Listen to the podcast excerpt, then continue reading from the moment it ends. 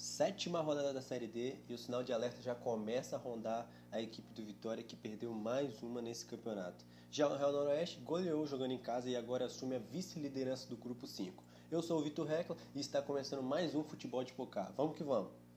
A gente começa falando do Real Noroeste, que goleou o Goianésia jogando em seus domínios no estádio José Olímpio da Rocha.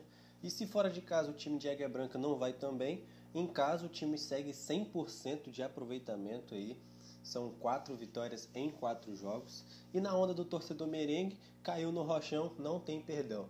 Pobre do Goianésia, né, que conheceu a força da equipe capixaba e sofreu uma goleada impiedosa por 4 a 1.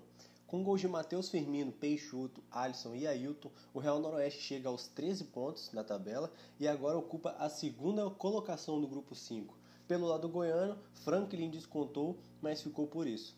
As duas equipes agora voltam a se enfrentar na próxima partida. Partida essa que compõe a oitava rodada, né? Rodada que abre o retorno deste grupo 5.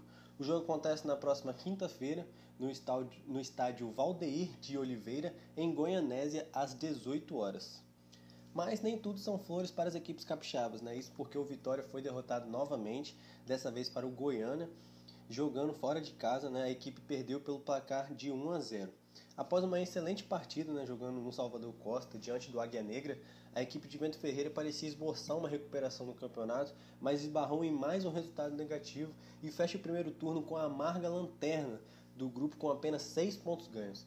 A equipe Alvianil parece não se encontrar nessa competição e uma vaga para a próxima fase fica cada vez mais difícil de ser alcançada. Mas a equipe tem aí sete jogos pela frente para concretizar e retomar o bom futebol visto nesse campeonato, nesse início de campeonato estadual e buscar de vez né, a classificação para o mata-mata.